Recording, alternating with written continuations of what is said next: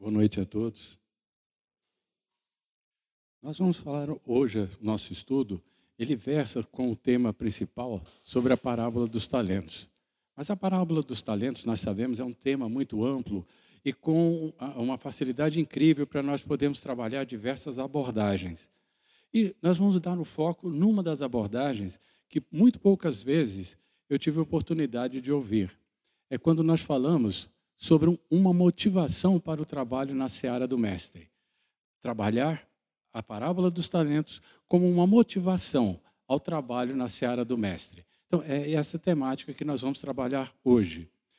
E o nosso objetivo principal é que esse estudo possa motivar a todos a reflexão sobre a parábola dos talentos, que ela se encontra no Evangelho de Mateus, capítulo 25, versículos de 14 a 30, analisando, fazendo, traçando um paralelo com a parábola das minas, que se encontra no Evangelho de Lucas, no seu capítulo 19, de 12 a 27. Então, nós vamos traçar um paralelo entre essas duas parábolas para que nós possamos falar sobre a, a, como diz, a motivação da parábola dos talentos para o trabalho, nos motivar para o trabalho. Mas antes de qualquer coisa, antes de falarmos sobre qualquer assunto, nós temos que nivelar conhecimento. O que, que significa dizer isso? Nós temos que ter uma base conceitual que seja comum para todos nós, para que nós possamos refletir e, ao mesmo tempo, analisar tudo que é aquilo que está sendo estudado de uma forma igual, é, com o mesmo conhecimento para todos. E nós vamos começar fazendo algumas definições. E a primeira definição é sobre o que vem a ser talento, mas talento nos dias de hoje.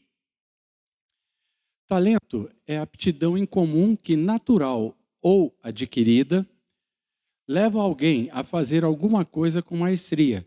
Então, eu posso ter essa habilidade de uma forma natural, já tenho, desde o nascimento, eu tenho uma certa tendência, tenho uma certa preparação que já vem da vida espiritual para determinado assunto, ou eu posso, por ter interesse, me dedicar e adquirir o conhecimento e habilidade para exercer aquela atividade.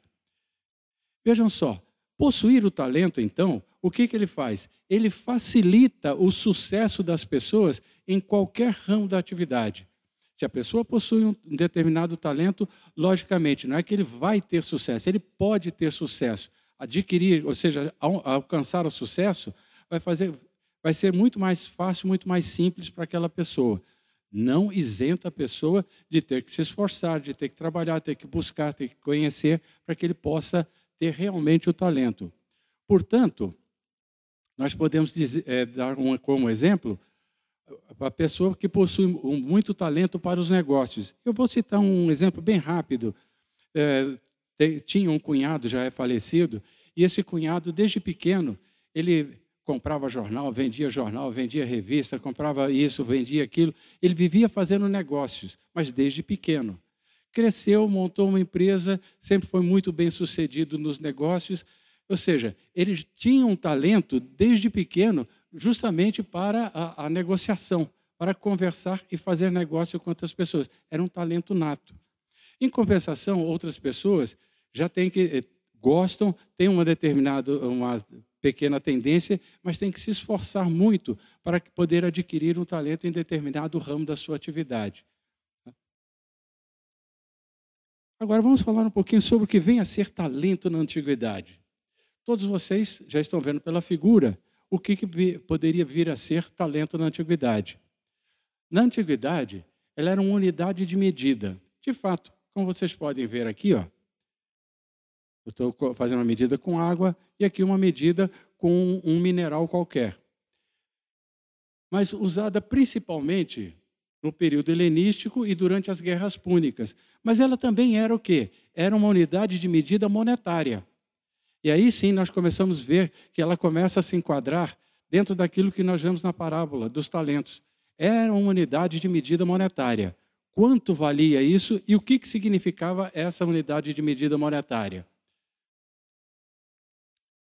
Ela correspondia em ouro ou prata ao peso aproximado da água necessária para encher uma ânfora, cerca de um pé cúbico.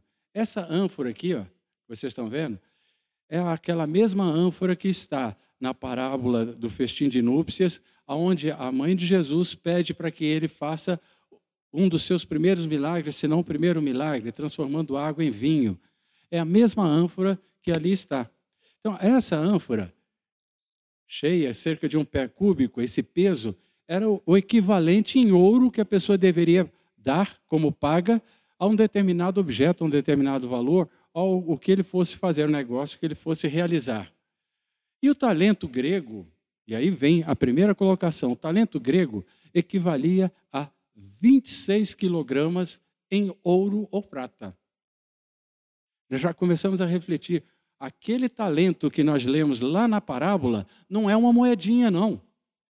Ele corresponde, em moeda grega, a 26 quilogramas de ouro. E se for o talento romano ou o talento ático, ele corresponde a 32,3 quilogramas em ouro ou prata. Ou seja, é muito valioso. A coisa valia realmente muito. E o que, que vem a ser mina? Já que nós falamos lá no início que nós vamos fazer uma correspondência entre o talento e a mina. O que, que vem ser mina? Nos dias de hoje, mina é um depósito ou jazida subterrânea de minérios ou pedras preciosas em exploração pelo homem. Vocês viram na semana passada falar aí do pré-sal do minério na costa, lá no Rio Grande do Sul, bem, é, já saindo das águas é, brasileiras, já em águas internacionais, é, os geólogos descobriram uma região farta em minério, muito, vários tipos de minério, principalmente minérios como molibdênio, nióbio, lítio, que são minerais muito requisitados hoje, descobriu-se isso aqui uma jazida enorme. Então, ali ela está em potencial ainda. Mas nós falamos, chamamos de mina aquilo que é explorado pelo homem. E ele tem duas formas de se explorar. A exploração desses depósitos ela pode ser feita por meio de escavação de túneis, e aqui vocês estão vendo, olha, vão cavando túneis, pega-se os filões que estão aqui e vão retirando o minério que está misturado com a rocha ali dentro. Ou a céu aberto, como a maioria das minas de ferro. É sempre uma escavação a céu aberto. Você vai desmontando uma montanha e vai levando todo aquele minério para uma usina siderúrgica para fazer a transformação. Mas a mina na antiguidade. Ora, se o talento na antiguidade era uma unidade de medida monetária, a mina aqui não vai ser tão diferente. Ela também era uma unidade de medida monetária. E equivalia a um sessenta avos do talento. Um sessenta avos do talento. Ou seja, do talento grego, ele correspondia a 0,43 quilogramas, quase meio quilo. E do talento romano ou ático, ele correspondia a 0,54 quilogramas, ou seja, um pouco mais de meio quilo. Então, tanto num caso quanto no outro, não era 32 quilos, né? 32,3, e nesse caso aqui, 0,54 quilogramas, ou seja, um pouco mais de meio quilo. Não era pouca coisa, não. Mesmo trazendo para os dias de hoje, a diferença é muito grande. Se nós trouxermos para o dia de hoje e colocarmos o valor em dólar, vocês vão ver que a coisa realmente vale, é realmente muito valiosa. Lembramos que o talento grego equivale a 26 quilogramas e o talento ático ou romano equivale a 32,3 quilogramas. Agora nós vamos falar um pouquinho sobre, versar um pouquinho sobre numismática. Então nós vamos falar sobre moedas, moedas do, do tempo do Império Romano. Até para que nós possamos fazer essa comparação conhecendo as moedas que se usava à época.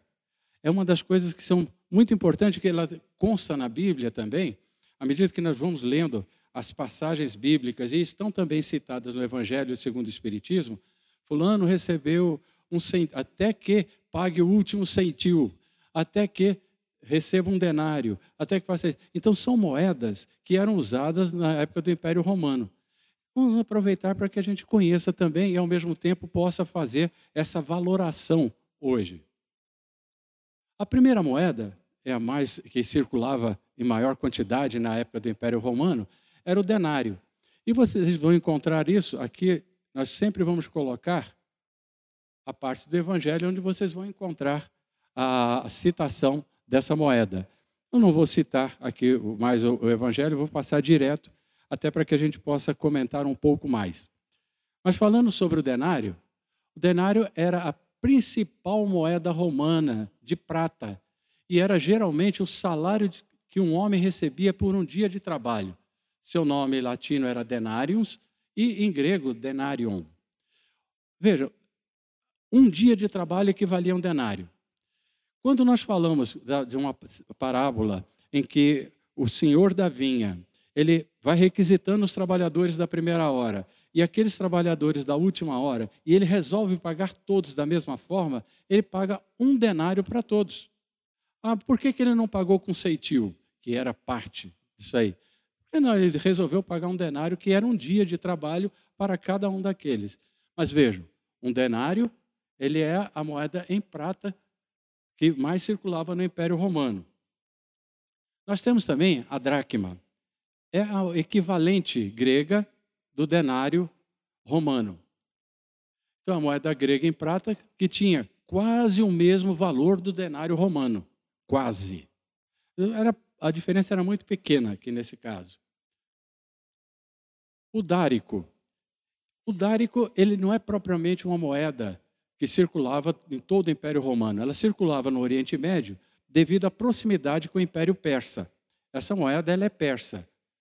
Então a palavra dárico é de origem incerta e pode nos remeter ao rei Dario I. Era realmente uma moeda de ouro da Pérsia com formato oval e que valia aproximadamente a quatro ou cinco denares. Então, se pagássemos alguém com um dárico, nós estaríamos pagando o equivalente a quatro ou cinco dias de serviço daquela pessoa. Então, contratava a pessoa para poder trabalhar na minha vinha. E ele veria, trabalhou a semana inteira, cinco dias. No final da semana, eu poderia pagá-lo, ou seja, se tivesse essa moeda, pagaria com um dárico. O equivalente aos cinco dias de trabalho dessa pessoa naquela vinha. O estáter era moeda de ouro grega que valia quatro dracmas, ou seja, quatro dias de trabalho. Foi a moeda encontrada por Pedro aonde? Na boca do peixe. É outra parábola também. Lembra a parábola que Pedro vai pescar e encontra uma moeda na boca do peixe? Essa moeda era justamente um estáter, que equivalia a quatro dias de trabalho de um trabalhador. Mas ela também tinha um outro valor. Um estáter, ela valia o quê? ela equivalia a duas pessoas, o imposto de duas pessoas para entrar no templo de Jerusalém. E todos nós sabemos que Cristo combateu fortemente esse hábito de pagar para adentrar ao templo de Jerusalém. Todos vocês sabem que ele combatia fortemente essa prática que tinha, da pessoa poder pagar para poder acessar ao templo de Jerusalém, sendo que lá dentro funcionava na palavras de hoje, um imenso shopping onde se vendia tudo e as pessoas que vendiam ali pagavam impostos também para o templo de Jerusalém.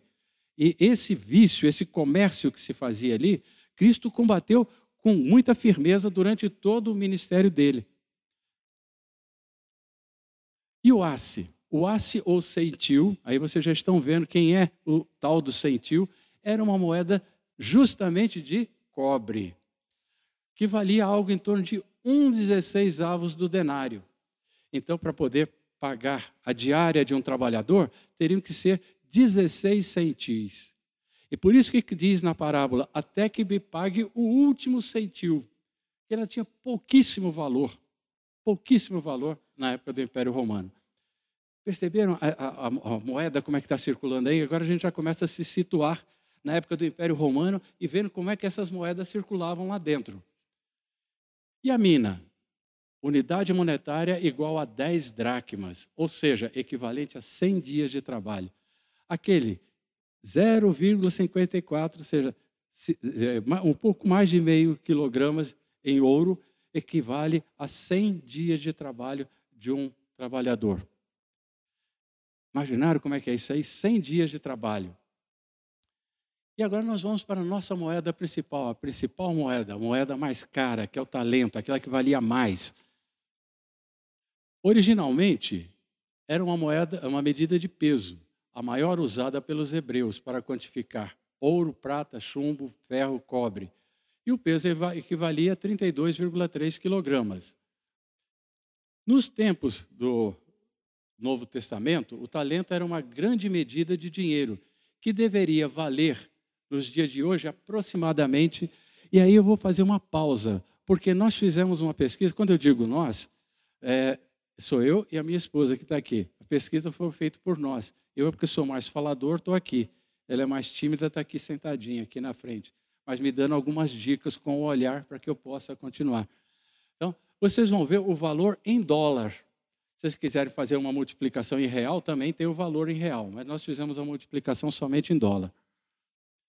Vejam só que interessante. Nós fizemos essa pesquisa no dia 27, às 10 e 7 da manhã, e nós vimos que um quilograma de ouro equivale a 64.160 dólares e 87 centes. Multiplicar este valor por 32 quilos, nós vamos encontrar 2 milhões 72 mil 396 dólares e 10 centes. Imaginaram? Na parábola, que nós vamos falar daqui a pouquinho sobre ela, o Senhor deixa cinco talentos para um, mais de 10, mais de 10 mil dólares. Não foi pouco que ele deixou na mão daquele, daquele trabalhador. Foi muito dinheiro. Então, aí que nós começamos a ver o valor desse talento e o valor da parábola que o Cristo quis nos mostrar. A riqueza está ali, não são moedinhas. É um valor muito grande, era tudo que aquele senhor possuía. Ele pegou tudo que ele tinha entregou para aqueles servidores, para que eles pudessem transformar aquilo. E vejam aqui a equivalência. Um talento equivale a 60 minas. E cada mina equivale a 100 dracmas, ou denário. O que torna o talento equivalente a 6 mil dracmas, ou 6 mil denários. Já viram o tamanho que era para poder ter tudo isso aí? Seguindo ainda, não são 2 milhões 72 mil 396 dólares e 10 centos, se eu dividir por 60, uma mina, ela vai valer 34 mil 539 dólares e 54 centos. Uma mina. Viram os dois, tanto a mina quanto o talento, o valor é enorme. É muito grande o valor. E é isso que nos chama a atenção. Considerando que um, uma dracma ou denário era o pagamento usual por um dia de trabalho, se nós fizermos esse cálculo aqui, nós vamos encontrar que uma mina, ela equivale ao quê? Aproximadamente a 17 anos, um talento equivale a 17 anos de trabalho de uma pessoa. Então a pessoa trabalharia 17 anos para poder chegar a este valor aqui. 2 milhões e 72 mil. Perceberam? 17 anos de trabalho de uma pessoa, sem gastar nenhum centavo, ele pegando todos os dias o seu denário e colocando ali no cofrinho. Todos os dias. Era isso que ele teria que trabalhar. É muita coisa. Agora, vamos parar de falar de dinheiro, vamos falar um pouquinho de parábola. Já fizemos as definições. Falando de parábola, o significado, aqui o significado foi bem rápido. Parábola é uma pequena narrativa que usa alegorias para transmitir uma lição moral. E a grande lição moral está nessa imagem. Nós não precisamos fazer nada, falar nada. Nós vamos nos lembrar da parábola do bom samaritano. Só olhar aí. Não vamos nos lembrar que primeiro passou um, passou um justamente um sacerdote, depois passou um juiz, e mudar até de caminho para não passar próximo àquele, àquele senhor, aquele ser humano que estava ali ferido. Eles não deram a menor atenção. Aí vem aquele samaritano, ele para, cuida dos ferimentos daquele cidadão, leva, deixa na hospedaria, paga para que ele possa ter estadia dele, ser cuidado.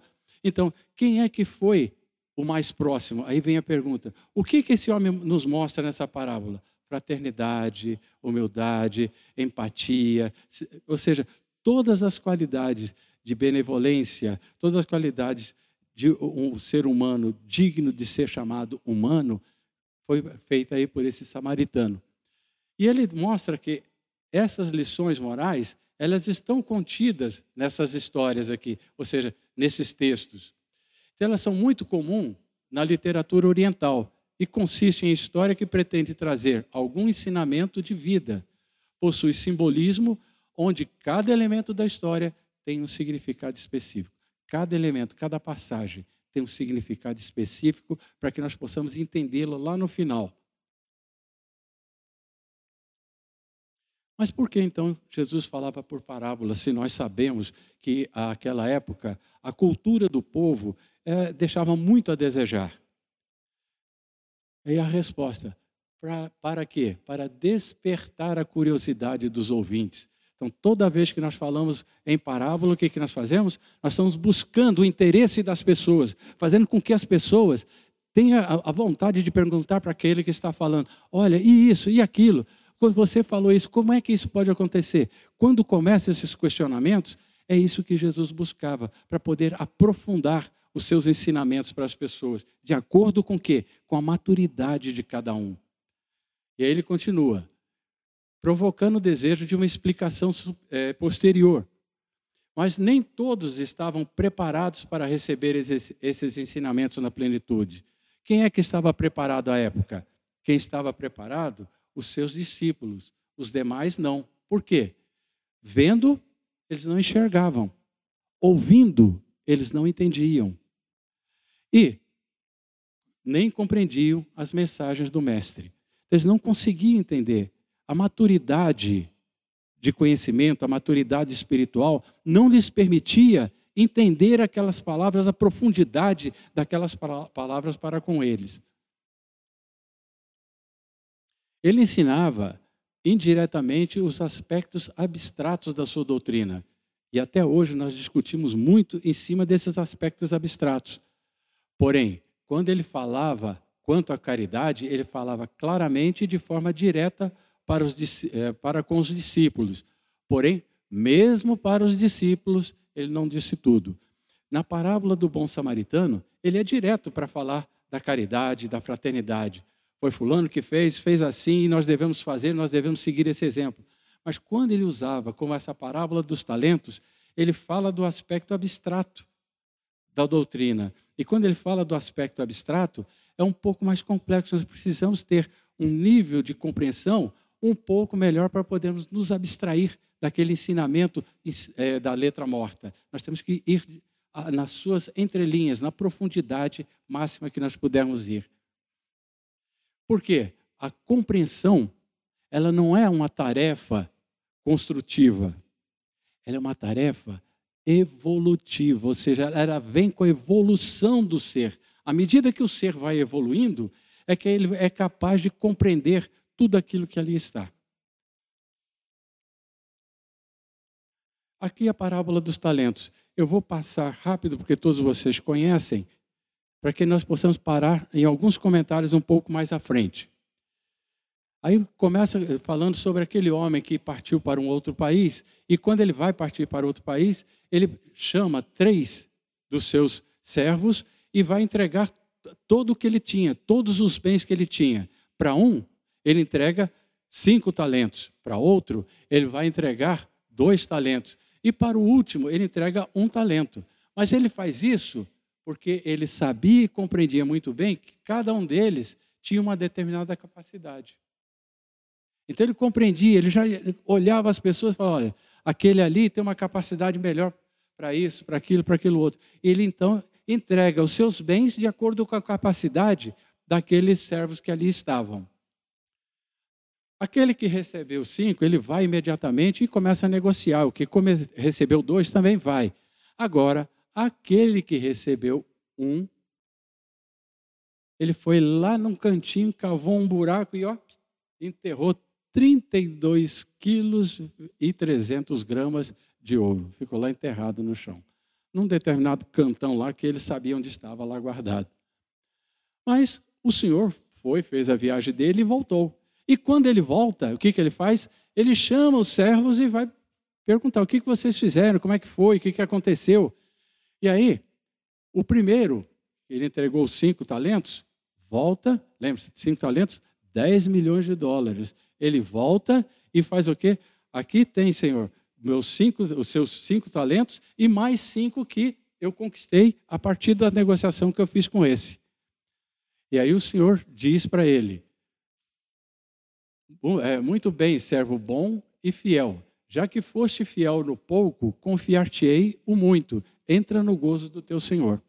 Então, entra no gozo do teu Senhor. Esse entrar no gozo, ou seja, participe da minha corte, participe do meu hall de amigos mais próximos, do meu grupo que aqui está, de pessoas que estão em busca de uma evolução.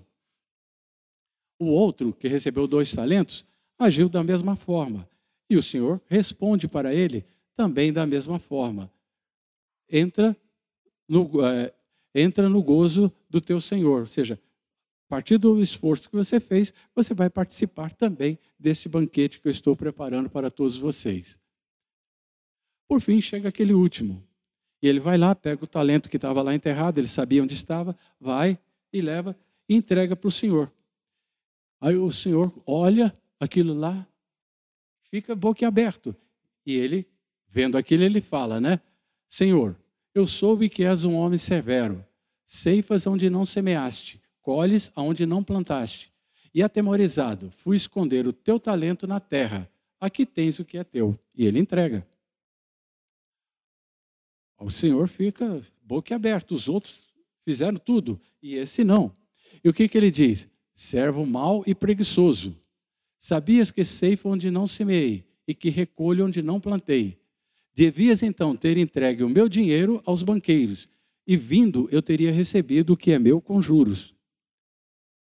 Era o mínimo que ele podia fazer.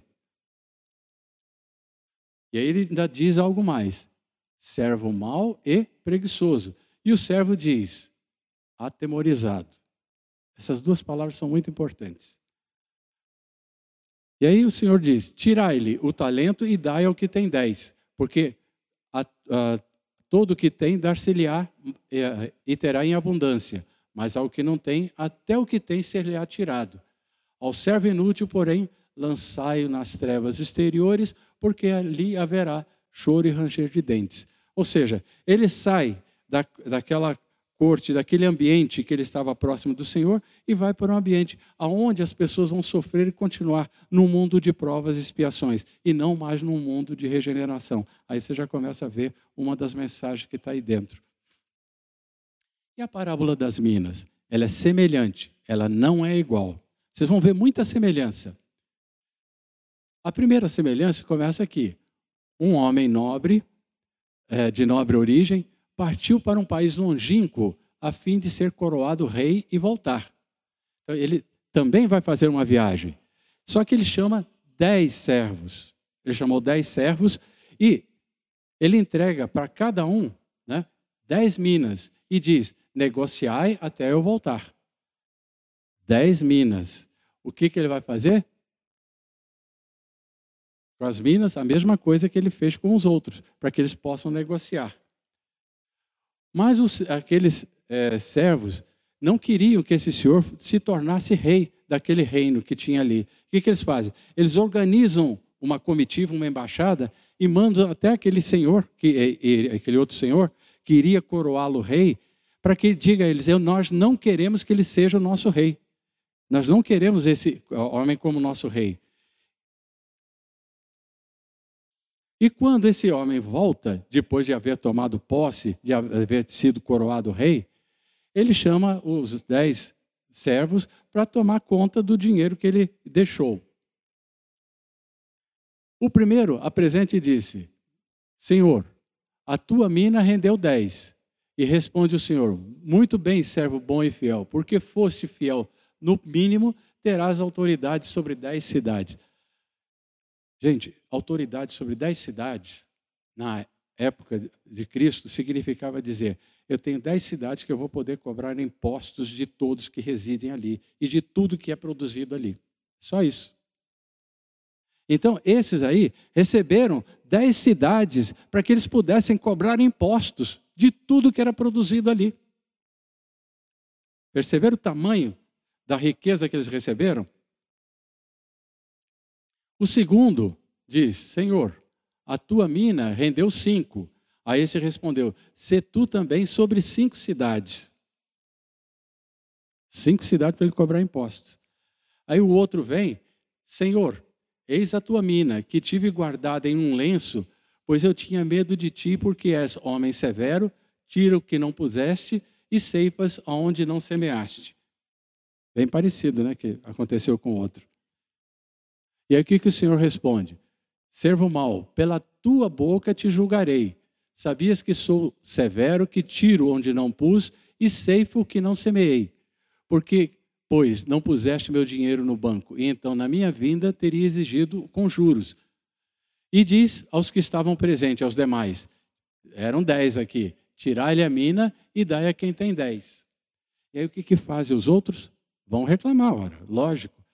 Senhor, esse já tem dez, isso ainda vai dar mais para ele? E ele responde: Declaro-vos que a todo que tem dar-se-lhe-á mais, mas ao que não tem, até aquilo que tem lhe será tirado. E aí a grande diferença. Eram dez aqui, vocês viram três, então estão faltando sete dos dez servos. Quanto a esses, quanto a, porém, a esses meus inimigos, lembra-se da caravana que foi lá para falar que não queria ele como rei? O que, que ele faz? É, Trazei-o aqui e matai-os diante de mim. Isso está lá em Lucas. Vocês viram que diferença? É enorme a diferença, mas há semelhança. O que é importante aqui nós vermos? A diferença entre essas parábolas. As mais significativas, mais significativas são a inclusão do tema sobre um rei obtendo um reino e confiando aos seus servos quantidades iguais de bens tá? e, em minas e não em talento. E Lucas inclui, no começo do relato, o cidadão enviando uma comitiva ao mestre para dizer que eles não queriam aquele senhor como rei. Isso aí é notório. O que, que eles dizem mais? Na parábola dos talentos, o senhor ausentou-se do país. Na parábola das minas, o senhor saiu para ser coroado. E aqui vocês estão vendo algumas imagens, um negociando, outro negociando, e um aqui dormindo. Eh, lembra do significado das palavras lá atrás? Na parábola dos talentos, são apenas três servos recebendo quantidades diferentes de talentos, de acordo com a capacidade de cada um. E na parábola das minas, são dez servos recebendo cada um uma mina. Na parábola das minas, são dez servos recebendo apenas uma. E na parábola dos talentos, os dois primeiros servos dobraram os talentos e receberam, é, e receberam cada um, é, que receberam, desculpe-me, e cada um gerou um lucro de 100%. Na parábola das minas, o primeiro servo fez é, de uma mina 10 e o segundo fez de uma mina 5. E ao final, Lucas adiciona ainda que o Senhor ordena que seus adversários sejam trazidos à sua presença e mortos. Na a parábola dos talentos, ela tem a semelhança com a parábola das minas, e elas estão contidas nos evangelhos canônicos de Mateus e de Lucas. Em Mateus, e aí vem uma, uma passagem bem interessante. As palavras de abertura parecem ligar a parábola dos talentos à parábola anterior, que é a das dez virgens, que trata da chegada no reino dos céus, quando ele fala para a pessoa, não sabe a hora que, via, que vi, é, vai chegar, que o noivo vai passar, que todos têm que estar preparados para aquele momento. A oportunidade é única e ela vai passar. Tem um ditado que fala no sul do país: o cavalo só passa encilhado uma vez. Pule em cima. Ah, mas eu vou cair. Você só vai cair se pular. Se você não pular, tiver medo, você não vai, não vai ter essa chance. Então, pule. Cair é um segundo momento. No segundo momento, você tenta se segurar lá em cima, que provavelmente você não vai cair. Então, é essa oportunidade que cada um tem. E conhecendo um pouco da cultura judaica, para nós entendermos aquele lenço e principalmente enterrar o dinheiro. Nas civilizações do Antigo Oriente, as pessoas, quando se sentiam ameaçadas, elas tinham o costume de guardar objetos preciosos debaixo da terra. E por que, que elas faziam isso? Para manter segurança. Então elas guardavam lá, onde estava guardada era só eu que sabia, era um cofre. Então, foi justamente o que fez o servo que recebeu um talento. E de acordo com a lei rabínica, o ato de enterrar o dinheiro era considerada a forma mais segura contra o roubo. E se uma pessoa fosse confiada uma quantia de dinheiro e ela enterrasse, tão logo estivesse em seu poder, ela estaria livre de culpa se algo acontecesse ao dinheiro. Portanto, não seria responsável por cobrir qualquer perda ou preju preju prejuízo devido à má administração. Agora, Jesus inverte a interpretação. E como é que ele inverte? Ele considera enterrar o dinheiro, ficando, desculpe-me, ficando elas por elas, como um prejuízo, pois ele nos mostra firmemente que todo e qualquer talento deve ser investido e bem administrado para que possa receber uma taxa de retorno razoável. Jesus nos revela na parábola que a divisão dos talentos segue a proporcionalidade relativa à capacidade de cada indivíduo. Então, o sucesso depende da nossa aplicação. Depende do quê? De colocarmos os nossos talentos em prática, de trabalharmos, colocarmos aquilo à disposição. E comentando isso aqui de uma forma bem rápida, os talentos fazem referência à nossa capacidade que nós recebemos quando encarnar. Esses talentos, eles vão despertar no momento oportuno, no momento que essa oportunidade passar na nossa porta. Ela passou, o talento desperta. Por isso que eu vou pular sobre o cavalo, porque alguma coisa vai acontecer, é uma oportunidade que se passa. O problema do servo infiel não foi a pouca capacidade, não foi. Jesus nos mostra que o que impediu justamente esse servo lograsse êxito na sua jornada foi justamente o medo que paralisava, pois achava que não tinha capacidade para negociá-lo, e a preguiça que o fez, não, não o ajudou a agir, que fez com que ele ainda ficasse mais paralisado. A parábola contém um ensinamento crítico sobre como devemos utilizar as habilidades e recursos que recebemos quando encarnamos. As consequências são: a parábola dos talentos, a maioria das vezes que eu tive oportunidade de ouvi-la, ela tem sido vista como uma exortação aos cristãos para empregar as suas capacidades dadas por Deus. E entre essas capacidades inclui as habilidades pessoais, os talentos no sentido usual, bem como recursos naturais, espirituais, materiais, de saúde, educação, financeira e oportunidades. A não utilização dos talentos, a parábola sugere que irá é, resultar em punição. Um dos ensinamentos mais simples dessa parábola é que não é pecado obter lucro por meio do uso dos nossos recursos, da nossa inteligência e do nosso trabalho. A alternativa ao lucro, nós sabemos que é o prejuízo. E a perda da riqueza, especialmente se for por falta de iniciativa, preguiça, que certamente não constitui uma boa e sensata gestão desses recursos, nós vamos ser sempre penalizados por isso. O Criador espera que sejamos capazes de investir e obter sucesso.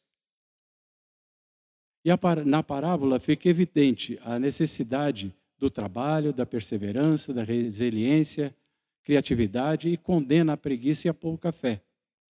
Também nos é mostrado que a coragem diante do futuro incerto serão sempre recompensados, mesmo que nós não tenhamos certeza. Mas se nós tivermos coragem e fizermos esse investimento, nós vamos ter certeza. E ao criar novos negócios, oferecemos e aqui sim chama atenção.